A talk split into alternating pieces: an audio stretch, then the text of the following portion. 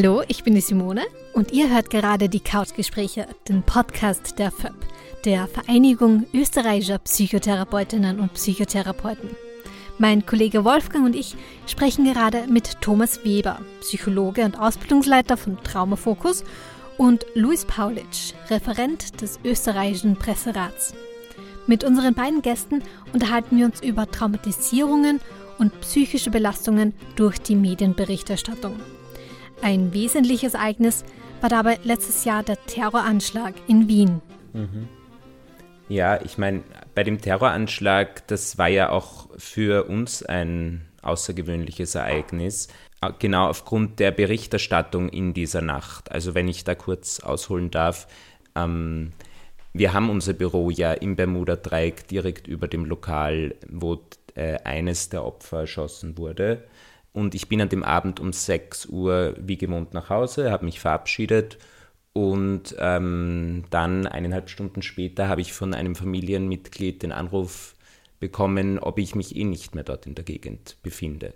Ich habe dann gleich mit meinem Arbeitskollegen telefoniert und meinem Chef und ähm, wir haben dann schon gemerkt, kurz danach, wir waren Gott sei Dank alle in Sicherheit, aber wir haben schon gemerkt, dass einige Medien berichten sehr detailliert und auch mit Bildmaterial von Überwachungskameras oder Handykameras ähm, zu berichten und das auch zu veröffentlichen. Und wir haben dann einen Aufruf gestartet und haben darum gebeten, den Opferschutz zu respektieren in dieser Situation. Die LPD Wien hat auch dazu aufgerufen, bitte nicht dieses Bildmaterial zu veröffentlichen. Und trotzdem haben einige Medien noch in diesem Zeitraum das gezeigt. Und wir haben dann am nächsten Tag im Minutentakt Beschwerden bekommen. Und es gab letztlich 1500 Beschwerden insgesamt. Also es war ein absoluter Negativrekord. Und eben auch genau mit dieser Kritik, dass gesagt wurde, wie geht es den Angehörigen damit, wenn sie möglicherweise die Gefahr laufen, das im Fernsehen zu sehen. Und es hat natürlich zwei Medien im Konkreten betroffen. Und es war dann selbstverständlich, dass ein Verfahren in diesen Fällen eingeleitet wurde. Und unser Senat hat auch ganz klar gesagt, dass diese Art der Berichterstattung keinesfalls vom öffentlichen Interesse gedeckt ist. Und es wurde dann auch als ein schwerwiegender Verstoß gegen den Persönlichkeitsschutz der Opfer und der Angehörigen gewertet. Also da würde ich sagen, ist genau eine ganz wesentliche Grenze, dass derartiges Bildmaterial unter keinen Umständen ethisch zulässig sein sollte. Mhm, mh, mh. Ich habe das eher bezogen darauf, natürlich hat die Öffentlichkeit ein Interesse, über den Terroranschlag informiert zu werden, aber es ist immer die Frage, wie berichte ich darüber?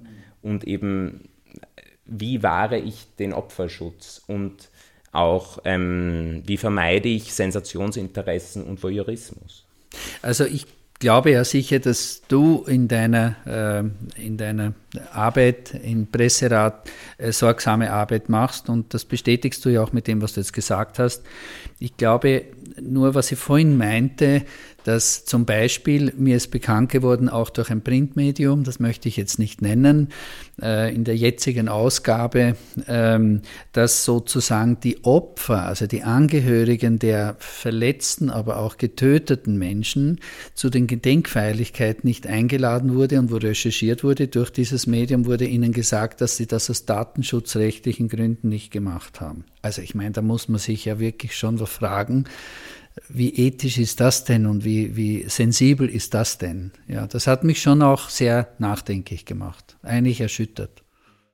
Und das sind Dinge, wenn wir hier auch von diesem Stichwort, wenn ich da jetzt immer wieder über das Stichwort Trauma oder Traumata rede, das kann auch nachhaltig sein. Also da verlassen zu sein, ja, also wenn ich glaube, im Angesichts einer solchen Terrorbedrohung bin, sind natürlich Menschen unterschiedlich im Schock. Die sind denn die, die nicht mehr davonlaufen, die sich irgendwo verstecken, äh, oder eher Menschen, die laufen. Ja, es gab ja beides in, in, dieser, in, in dieser Zone, wo das abgelaufen ist. Äh, man darf, man muss aber auch dann denken, was ist mit den Menschen, die sekundär, also man spricht auch von, äh, von Traumatisierung für Menschen, die eben Angehörige sind oder von Menschen, die das in den Medien, worüber, sie worüber du gesprochen hast, eben auch äh, berichten, natürlich. Und das sind auch, also ein Trauma findet nicht nur statt bei dem Menschen, der das erfährt, also eins zu eins direkt, sondern eben auch sozusagen wie Kreise, die sich darum bildet im Kontext. Darf ich da was fragen? Ähm, Gerne. Gerade nämlich, was diese Videos betrifft, die gezeigt wurden in der Nacht, kann das auch für die Zuseherinnen und Zuseher in, in diesem Sinne traumatisch sein? Richtig. Oder gehört eine Verbindung zu den Opfern dazu? Ähm, es, es, kommt immer darauf an, wie sozial eingebettet jemand ist. Also wenn jetzt jemand eher schon eher allein lebt oder auch Kriegserfahrung gemacht hat, sag mal die ältere Generation, dann ist es noch einmal ein massiveres Ereignis, ja, weil da Schusswaffen, ja, wir kennen das ja eigentlich Gott sei Dank in unserer in unserer Stadt äh, kaum oder nicht, sage ich mal. Ähm, während Menschen, die mit dem schon Berührung hatten, anders äh, verletzlich sind, da auch ähm, Schädigungen davonzutragen. Ich meine auch, dass ähm, die Medienberichterstattung dann interessanterweise an dem Punkt endet, wo die Psychotherapie sagen würde, beginnt das Drama erst richtig. Also manchmal hört man ja hört man auch Geschichten, die jetzt im Grunde positiv sind. Jemand, was er sie wurde gekidnappt oder gefoltert oder so und wurde befreit. Ja, kommt nach Hause, endlich wieder zu seinen Angehörigen und so. Und, so, und das klingt dann so alles gut und wunderbar. Nicht? Aus äh, Psychotherapie-Sicht muss man sagen, da fängt es erst richtig an, die Geschichte, weil die Leute das begleitet die Leute dann ja weiter. Und äh, ich, aber ich da müsste man sich mit den Medien vielleicht mehr zusammensetzen, mal um das zu thematisieren, weil dieses Altar werden die Leute allein gelassen. Ne? Das interessiert dann keinen, da kräht kein Hahn mehr danach, was dann nachher mit den Leuten passiert. Ne? Die Berichterstattung endet dort und das ist damit erfolgreiche Geschichte abgeschlossen. Aber für die Betroffenen fängt es eigentlich erst an, oder, Thomas? Ich glaube auch, wenn man das breiter macht, so wie du das jetzt sehr schön äh, angeschnitten hast, dann glaube ich auch, dass in der Gesellschaft das, das lassen wir das Wort Interesse mal drinnen, ja, dass auch darauf ein Interesse fällt. Ah ja, was ist denn mit jemandem? Also plötzlich äh, entsteht da mehr Zusammenhang, äh, dass auch die Menschen auch für ihr bestehen, was eigentlich ein Trauma ist. Da brauche ich jetzt gar nicht mehr die Definition äh, dazu zu sagen, sondern Trauma ist also auch die Auswirkungen dessen. Was sind denn die Auswirkungen? Und dann, ich denke, es braucht den Journalismus, der die Fragen dazu stellt. Es braucht die Kooperationen zu Fachleuten. Also schönerweise haben wir das jetzt heute Abend.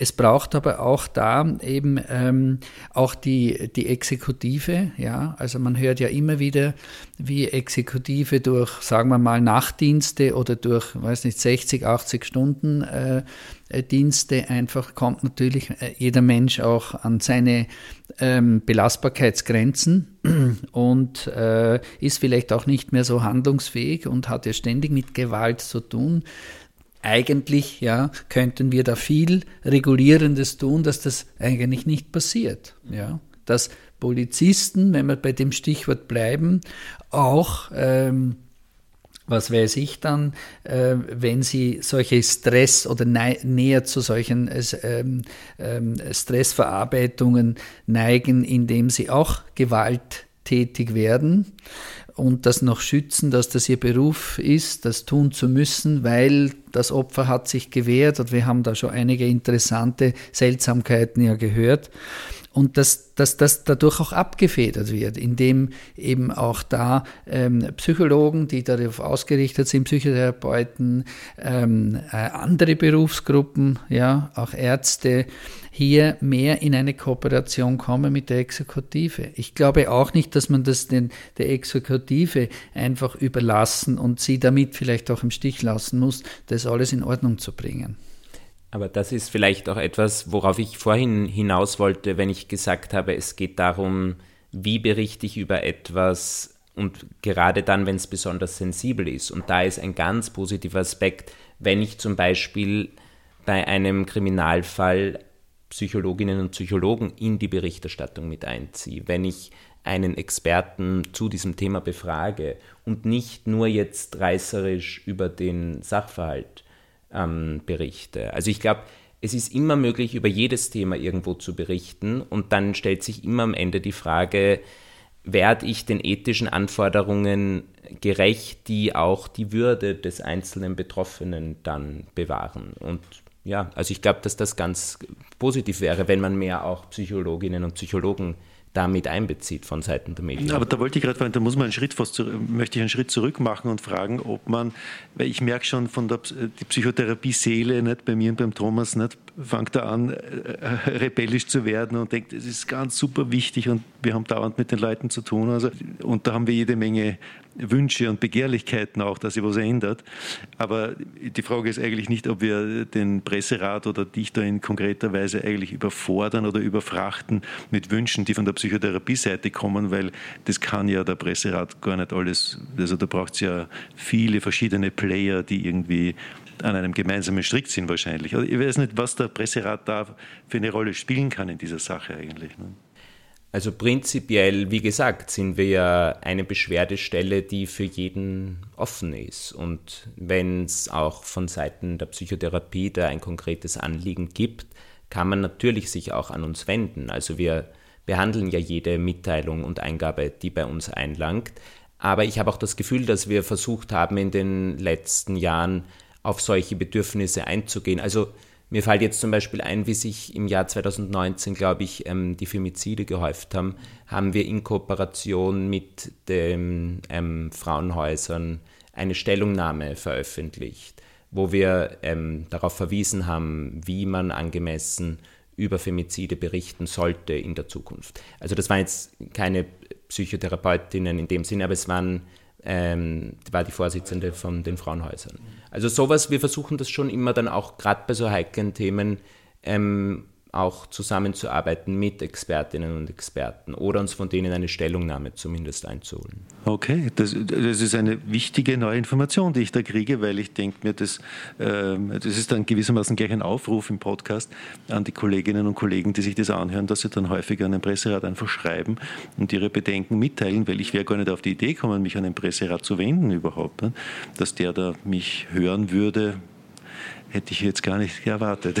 Also es ist natürlich immer notwendig, dass man eine Eingabe an einen konkreten Bericht oder Artikel knüpft, aber ansonsten gibt es kein Hindernis, dass unsere Senate sich mit diesen Artikeln und dem Anliegen, dem Konkreten dann befassen.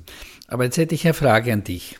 Ähm, was hat denn der Presserat aus deiner Sicht für eine Hoheit? Also was hat er denn für einen Einfluss auf unseren Journalismus, nebst dem, was du schon allgemein gesagt hast. Also sagen wir jetzt, wenn so etwas Kritisches, wie wir es jetzt hier gerade diskutieren, abläuft, ähm, was kann da, welchen ähm, Einfluss kann denn der Presserat nehmen auf unsere gegenwärtige Berichterstattung? Also in konkreten ja, Situationen? Also es, ich habe es schon vorhin gesagt, natürlich haben unsere Entscheidungen in erster Linie Mahn- und Appellcharakter, weil sie rein ethischer Natur sind. Also wir haben jetzt keine Sanktions- Möglichkeiten. Aber man sollte niemals unterschätzen die sogenannte Prangerwirkung. Also wir veröffentlichen unsere Entscheidungen. Wir haben eine relativ große Community in den sozialen Netzwerken, die uns folgen, gerade von journalistischer Seite. Und es gibt auch einige Medien, die sehr regelmäßig über unsere Entscheidungen berichten. Das ist zum Beispiel der Standard oder die Wiener Zeitung. Also wir können beobachten, dass es für Medien durchaus nicht angenehm ist, wenn sie oft gegen den Ehrenkodex verstoßen, weil dann meistens von anderen Medien unsere Entscheidungen aufgegriffen werden und über diese Rügen berichtet wird. Also es gibt dann sehr wohl auch diesen Pranger, den ein Gerichtsurteil haben könnte. Und natürlich stellt sich die Frage, wenn keine Konsequenzen daran geknüpft sind für die Medien, jetzt in finanzieller Hinsicht zum Beispiel, inwieweit hat der Presserat dann eine Macht? Aber ich kann es schon beobachten, dass in den letzten Jahren durchaus auch von Medien, wenn wir als Presserat ähm, mit den Medien kommunizieren, dass ernst genommen wird, was wir entscheiden. Also ähm, damit hilft die Prangerwirkung quasi auch bei Medien, die nicht Mitglieder sind vom Presserat. Mhm. Ja, auf jeden Fall. Also wie gesagt, wir sind ja auch für Medien zuständig, die nicht uns sich dem Ehrenkodex verpflichtet haben. Man muss dazu sagen, dass mittlerweile die meisten großen Medien den Presserat anerkennen. Aber selbstverständlich, auch wenn das dann ein Medium betrifft, das nicht dem Presserat beigetreten ist, dann bewerten wir den Artikel trotzdem und veröffentlichen auch die Entscheidung. Da war ja, weil dieser Terroranschlag vom letzten Jahr, ne, da, da gab es ja dann auch massive Konsequenzen irgendwie, glaube ich. Also jetzt mehr auf der, äh, was diese Prangerwirkung betrifft, weil ich bilde mir ein, mich erinnern zu können, dass das Medium, das dann das irgendwie veröffentlicht hat, dann ganz, ganz übel beleumundet wurde. Also da war ja, oder? Da hat aber die Zivilbevölkerung auch mitgeholfen, ja, ja, ja, ja. Durchaus, durchaus, ja, durchaus. Dadurch, das ist immer die stärkste Wirkung, würde ich mal sagen, wenn auch aus der Bevölkerung hier Proteste kommen, nicht? Also ich würde sagen, dass das zwei Ebenen waren. Es gab dann eine Petition, die sich vor allem gegen das Boulevardmedium Ö24 gerichtet hat und der Aufschrei in der Öffentlichkeit hat dann dazu geführt, dass für eine kurze Zeit die Inserate von Lebensmittelkonzernen eingestellt wurde in diesen Medien. Und die zweite Ebene war eben die große Beschwerdeanzahl bei den Stellen, die da zuständig waren und eben unter anderem dem Presserat. Also wir haben in dieser Nacht oder in diesen Tagen über 1500 Beschwerden erhalten und normalerweise kriegen wir eine pro Fall. Also man hat schon gesehen, dass da in der Zivilbevölkerung eben ein ganz großes ähm, Empörungspotenzial da ist und ich glaube auch, dass das durchaus dazu geführt hat, dass in Zukunft ähm, sollte sich je wieder ein derart grausames Ereignis in Österreich wiederholen, nicht in dieser Form mehr darüber berichtet wird. Also das mag Hoffen optimistisch wir. sein, aber ich glaube, dass durchaus die Empörung der Zivilgesellschaft auch dazu geführt hat, dass genau da bei den Medien oder sagen wir bei den Boulevardmedien ein Lernprozess stattgefunden hat. Ich glaube auch, dass diese, dass, dass, dass diese Häufung damals, dass 1500 Beschwerden kamen, eben ein Ausdruck davon ist, dass die Bevölkerung sehr viel aufmerksamer und vielleicht auch sensibler geworden ist, was überhaupt mediale Berichterstattung generell betrifft, weil wir einfach auch sehr viel mehr damit konfrontiert sind. Also die ganzen was weiß ich, Social Media Geschichten, die es im Internet gibt und die äh, verschiedensten Quellen, aus denen, nicht, wenn ich an meine Kinder denke, ich weiß gar nicht, wo überall die ihre Informationen her haben, aber ich bin immer wieder erstaunt, was sie alles für Informationen haben, an die ich gar nicht so ohne weiteres herankäme. Ne?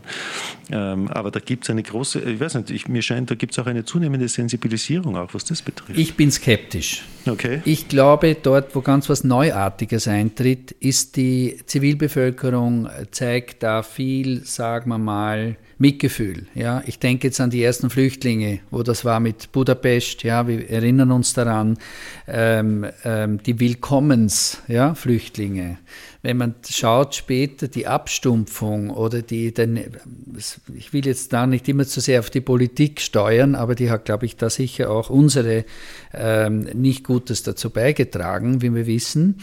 Ähm, oder eben auch bei einem Terroranschlag. Wir hatten Gott sei Dank bisher keinen und werden hoffentlich auch keinen mehr haben. dass die Hoffnung stirbt als letztes.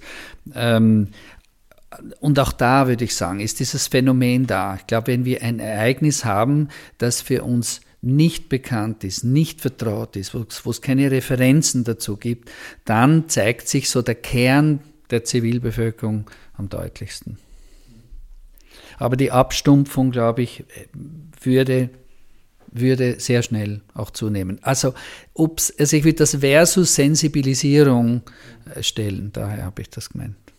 Ja, wobei ich auch glaube, dass es immer wieder einen Prozess braucht, der über mehrere Jahre geht, wo es dann zu dieser Sensibilisierung kommt. Und deswegen wäre ich nicht ganz so skeptisch, weil ich auch glaube, dass bei den neuen Medien, also den digitalen Medien, durchaus mittlerweile ein anderes Bewusstsein vorhanden ist, als es zum Beispiel vor ähm, fünf, sechs Jahren da war. Also gerade diese Videos von ISIS, kann ich mich erinnern, diese Enthauptungsvideos waren damals noch auf Facebook zu finden. Und Facebook hat zu Beginn, glaube ich, auch keine Anstalten gemacht, das runterzunehmen. Und das würde heute nicht mehr der Fall sein. Also es gibt mhm. sogar bei diesen neuen Medien äh, gewisse Lernprozesse, die ein bisschen trotzdem noch optimistisch sein lassen können. Ich merke, dass das, ich merke gerade, dass es ein hoch äh, Feld ist, interessanterweise. Man hätte sich eh denken können, ne? dass, diese, dass, die, dass die Veränderungen in der medialen Landschaft äh, eine Beschleunigung erfahren haben und auch äh, Veränderungen sich sehr rasch dann abspielen. Also ich komme noch aus einer Zeit, wo die Dinge sehr festgefügt waren. Ne? Da gab es noch, ich weiß nicht, ORF 1 und ORF 2 und irgendwann kam und dann. Das Flimmerbild. Ja, genau. Und dann kam noch irgendwann kam dann noch Kabelfernsehen. Also da hat sie langsam, das war sehr, sehr langsame Veränderungen, die sich da abgespielt haben. Und es gab relativ klare Personen, an die man sich wenden hätte können unter Umständen oder Briefe schreiben hätte können. Das ist heutzutage, das ist dann sehr viel breiter geworden, ist unendlich breit geworden und hat auch eine Beschleunigung erfahren. Also wie sich die Dinge bewegen, wie sie sich verändern. Äh, eine wirkliche Herausforderung. Ich meine auch durchaus auch eine Herausforderung für die Psychotherapie, weil wir die Auswirkungen dann auch wie seismische Wellen dann irgendwie zu spüren kriegen. Mhm. Und wir würden natürlich gern was ändern oder machen oder auch Prophylaxe betreiben, aber das ist so schwer. Aber ich glaube, genau dieses mediale Überangebot führt uns dann auch in die Psychotherapie, weil ich es bei mir selber wahrnehme, äh, was das eigentlich für einen Stress heutzutage erzeugt wie man Medien konsumiert mittlerweile. Also eben man konsumiert zu einem Großteil über soziale Netzwerke wie Twitter. Gleichzeitig hat man sieben, acht Sender, auf denen parallel dieselben News gezeigt werden und jeder bietet einem irgendwo eine Information. Also ich, ich finde es auch immer spannend, dann, was wird das langfristig mit einer Gesellschaft machen? So ein mediales Überangebot, wo wir vor 60 Jahren zwei Fernsehsender hatten und das war es im Wesentlichen. Also das ist für mich ein sehr äh, wichtiges Stichwort, nämlich auch den, der exzessive Medienkonsum äh, über traumatisierende, über belastende Ereignisse wirkt sich grundsätzlich negativ aus. Also das hat die Psychologie auch schon in den letzten Jahren erkannt, auch äh, gibt eine äh, Brigitte Luiger-Schuster, ist an der Universität, beschäftigt sich besonders damit, wie kann sozusagen Opfern auch Ratschläge, also jetzt medienexzessive Opfer, ähm, äh, gesunden Umgang mit den Medien sozusagen auch ähm, äh, beigebracht werden, ihnen das zu geben, ähm, als ein Bestandteil dieser, dieses Auftrags von der Psychologie. Und ich glaube auch, was du sagtest, Wolfgang, diese enorme Beschleunigung, die stattfindet. Also es ist, man spricht auch von Medienflut, von Informationsflut. Also was ist eine Flut? Da denke ich eher an Meer, ja, und an Wasser. Und, und ich habe mal eine Flut erlebt tatsächlich äh, und kann darüber auch äh, mein Leben lang äh, mich erinnern.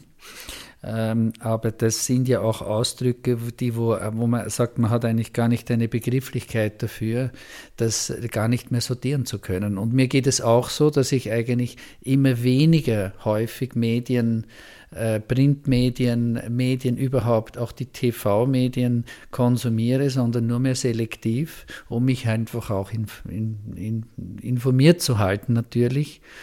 Äh, und am liebsten lese ich eben auch ähm, ein Printmedium, das nicht zum Boulevard zählt. Das reicht mir vollkommen aus, um mich wohl und gesund zu fühlen.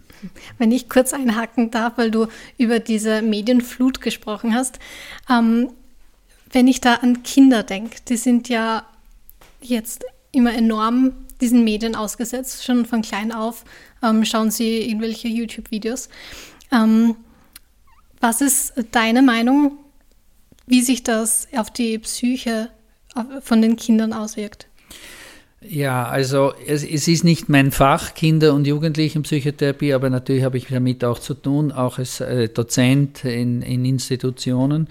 Ich würde mal sagen, was ich auch von den Kollegen weiß, ähm, kommt es wieder sehr, sehr darauf an, was für ein soziales Umfeld diese Kinder haben. Ob das Eltern sind, die sie auch ganz bewusst sorgsam an das heranführen oder sie einfach, wenn sie äh, Ablenkung, ähm, wenn sie Zeit für sich brauchen oder was weiß ich, kochen, weggehen, einkaufen, die Kinder bei den Medien einfach lassen, die Dinge bleiben eingeschalten und so weiter. Das halte ich für problematisch. Ja, man kann jetzt nicht einfach vorweg sagen, wie wird sich das auswirken, aber ich denke, Langzeitauswirkungen sind da, weil Kinder nicht die, die geistige, also die, die kognitive Kapazität haben, das zu relativieren. Ja, wir wissen, wie Kinder auch durch Märchen, also noch Kinder im, sagen wir mal, Vorschulalter, ja, hineingezogen werden, wenn man, wenn der Nicolo kommt, ja. Das ist ja auch Fiction, das ist ja auch, oder, oder, ja, oder, oder, was weiß ich, Comic-Sendungen und so weiter. Ähm, dann kann man eine Ahnung davon kriegen, dass die Wirklichkeit von, von ähm, Medium, von Fernsehen, von, also sozusagen Geschichte, ja, einfach nicht mehr äh, äh, trennen können. Und ich glaube, dass das eine Auswirkung hat, mittelfristig, langfristig. Mhm. Ich glaube, über das Thema können wir auf jeden Fall noch eine eigene Podcast-Folge machen. Einen eigenen Podcast machen. Ja, dazu, genau. Ja. Und ja, wir sind jetzt schon wieder am Ende vom Podcast angelangt ja, von dieser müssen, Folge. Ja, ja, ich denke mir auch, wir müssen bremsen ein bisschen, weil wir könnten noch ewig darüber reden. Vielleicht werden wir das Gespräch wirklich bei anderer, an anderer Stelle fortsetzen. Genau, also danke an euch beide, an Luis und Thomas fürs Kommen, für die interessanten Einblicke. Ja, sehr spannend. Vielen Dank. Ja.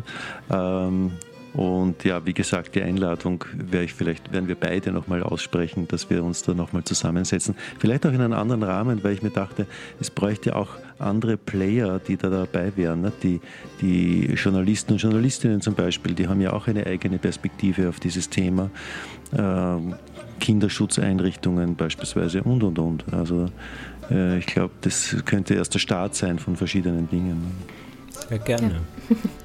Übrigens, wenn wir vom Medium reden, das finde ich ein sehr gutes Medium. Podcast. sehr schön, das freut uns. Vielen Dank. Gut, ja. vielen Dank. Dankeschön. Dankeschön.